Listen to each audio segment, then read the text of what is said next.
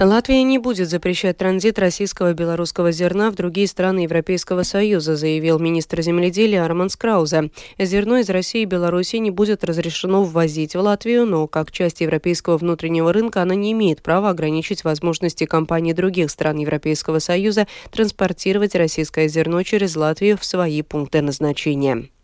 В свою очередь, за 11 месяцев прошлого года из России было импортировано зерновой продукции на 68 миллионов евро против 78 миллионов евро годом ранее, свидетельствуют данные Центрального статистического управления. Правящая коалиция согласилась запретить ввоз зерна из России и Беларуси в Латвии. Политики обещают принять окончательное решение в Сейме в феврале. Председатель правления кооператива ВАКС Индолас Янсонс утверждает, что решение запоздало. Если честно, я еще не видел это решение, и я думаю, что это решение по-настоящему пока еще не существует, поскольку нет даты, когда оно вступит в силу. Это несправедливо как по отношению к фермерам, так и к обществу. Нас немного обманывают, скорее всего. И что еще не очень приятно, мы говорили об этом с октября прошлого года, и даже еще весной говорили, что ситуация не очень хорошая. И только сейчас, в конце января уже нового года, что-то происходит. Это значит, что у нас очень мало считают считаются с латвийским сельским хозяйством.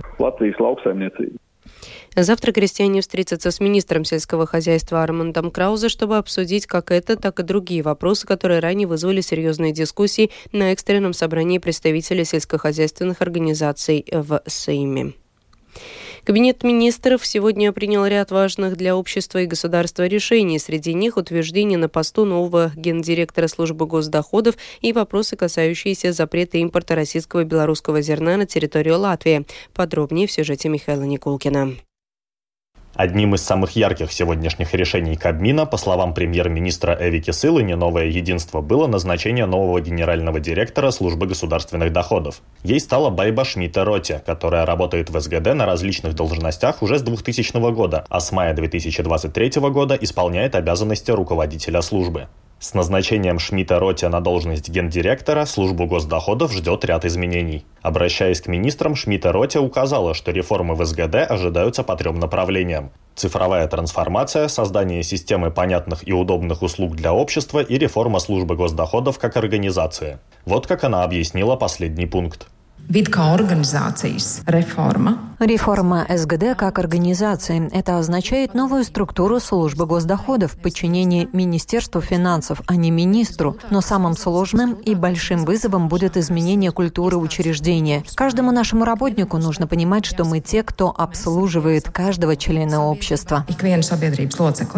Также от СГД будет отделено управление налоговой и таможенной полиции, которое станет отдельным учреждением и перейдет в подчинение Министерства финансов. Изменения ожидаются и в порядке уплаты налогов, рассказала премьер Эвика Сылыня «Новое единство».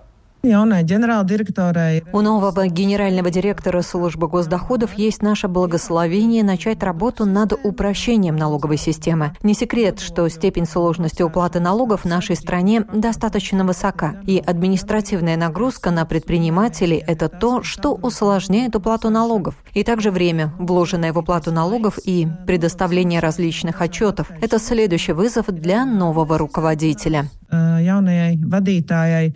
Еще один важный вопрос, который сегодня обсуждало правительство, относился к запрету импорта зерна из России и Беларуси, о котором коалиция договорилась вчера. Среди прочего, речь шла об ограничении господдержки импортирующим российские продукты предприятиям, рассказал министр земледелия Арман Скраузе, Союз зеленых и крестьян.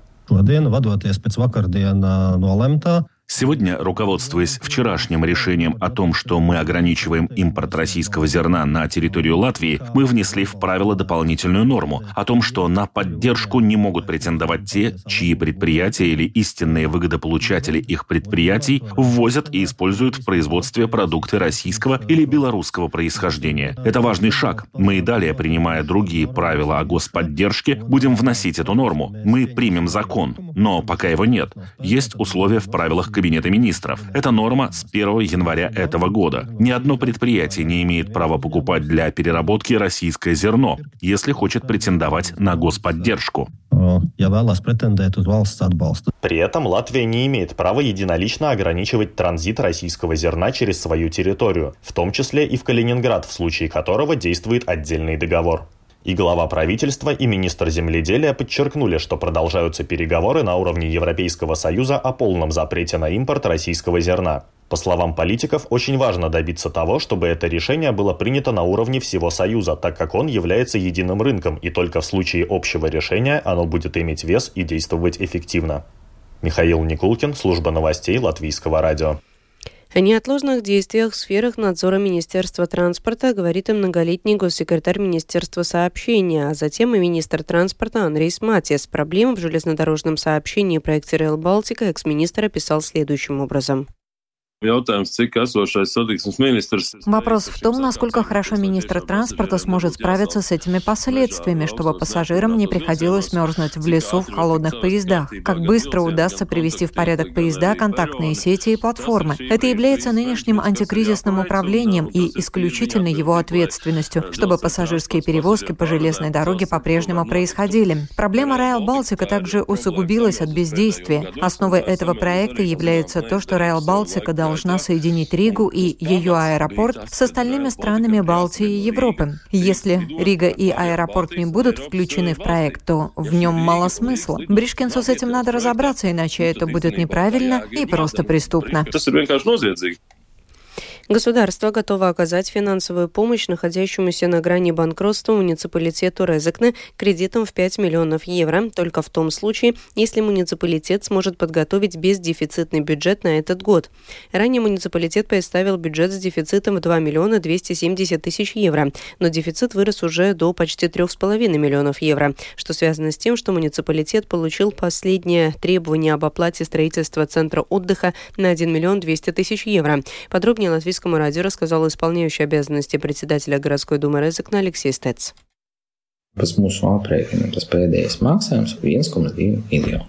По нашим расчетам, последний платеж составляет 1 миллион 200 тысяч евро, которые нам придется искать в бюджете текущего года, с учетом уже имеющегося дефицита. Нам придется еще раз пересматривать источники возможной экономии и обсуждать их с депутатами, потому что для реализации всех предложенных инициатив потребуется решение Совета. На прошлой неделе мы уже рассматривали отмену бесплатных инициатив, отмену отпускных. Депутаты это не поддержали. Если город не получит обещанные Министерством финансов 5 миллионов, регионов, то мы уже будем говорить о политическом кризисе.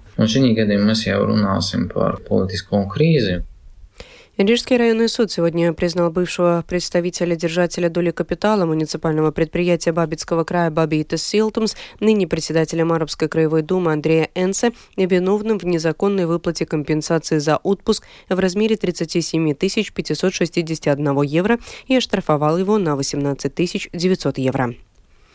Ввиду сокращения количества клиентов в некоторых почтовых отделениях и нерентабельности содержания э, полупустых помещений, предприятие Латвия Спаст оказалось в крайне тяжелом финансовом положении. Для сохранения нынешнего количества физических почтовых отделений нужно около 2 миллионов евро только в 2024 году. Как альтернативу пустующим отделениям предприятие предлагает в таких случаях использовать услугу «почтальон на дом», рассказывает председатель правления Латвия Спаст Беата Краузе Чеботаре.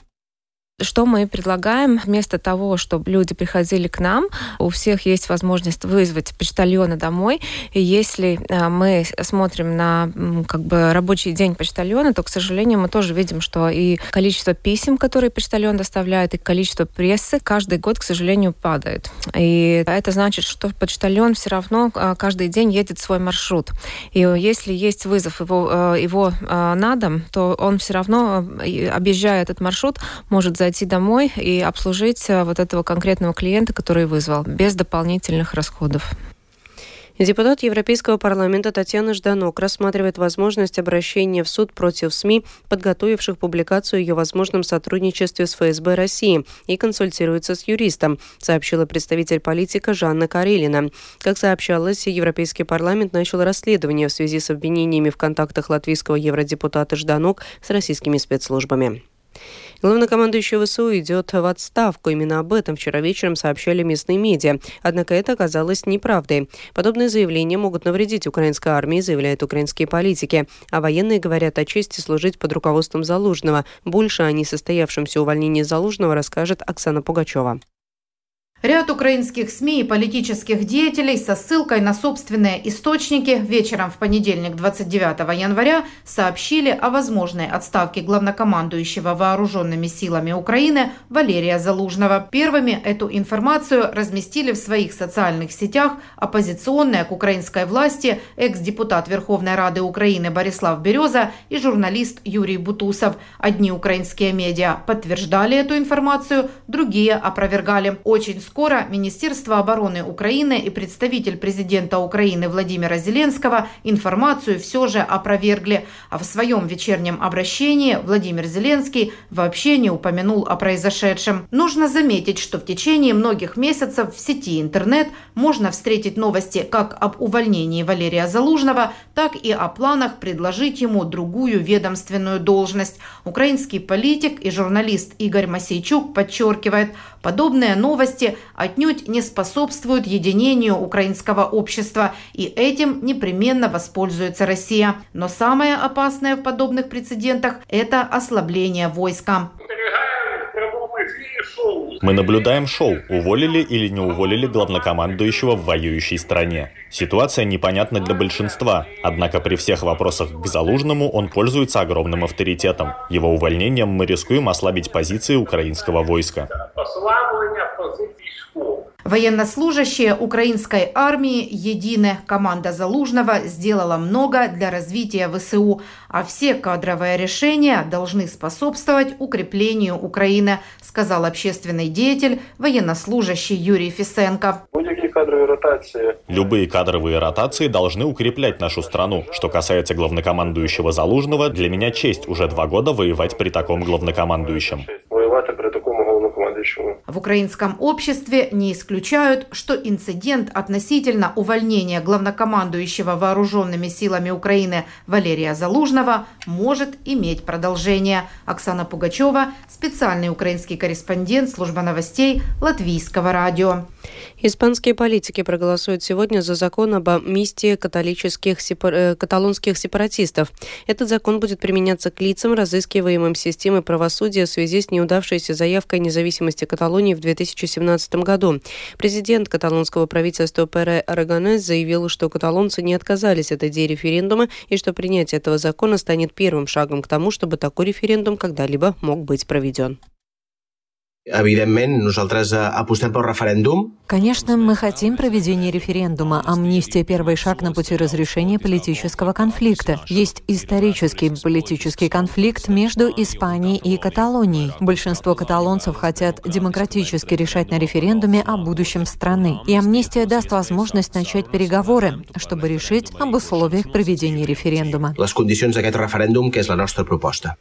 Правящая оппозиционная народная партия пообещала сделать все, чтобы не поддержать законопроект, однако ожидается, что парламент наберет достаточно голосов для его поддержки. Против амнистии сепаратистов прошло несколько акций протеста, а в минувшие выходные на улице Мадрида также вышли десятки тысяч человек. К ним с речью обратился лидер Народной партии Альберто Нуньес. Vamos a rescatar мы готовимся демократически спасать эту страну. Мы восстановим реальное равноправие между всеми гражданами и отдадим испанцам их права, чтобы никто не навязывал страну, которую мы не выбирали. Испания не будет обманута, и эта Испания не будет продана. Тех, кого Испания не интересует, их меньше. De aquellos que no les interesa España. О погоде в завершении этой ночи по Латвии будет облачно, местами в основном на севере. Небольшие кратковременные осадки. В отдельных районах туман с видимостью от 500 до 1000 метров. Ветер южный, юго-западный 3,8 метров в секунду. Температура воздуха по стране ночью от минус 1 до плюс 3 градусов. Латгала холоднее от минус 1 до минус 3. И днем будет пасмурно, повсеместно небольшой дождь. Местами на востоке мокрый снег. Днем в отдельных районах туман с видимостью от 500 до 1000 метров. Ветер южный, юго-западный 3,8 метров в секунду секунду, и днем же по Латвии будет от плюс 1 до плюс 4 градусов. В Риге облачно, без существенных осадков, ветер южный, юго-западный 3,8 метров в секунду. Предстоящей ночью в столице будет 0 плюс 1 градус, завтра днем плюс 3 плюс 4. Медицинский тип погоды второй благоприятный. Это была программа сегодня в 19.30 января. Продюсер выпуска Елена Самойлова провела Екатерина Борзая.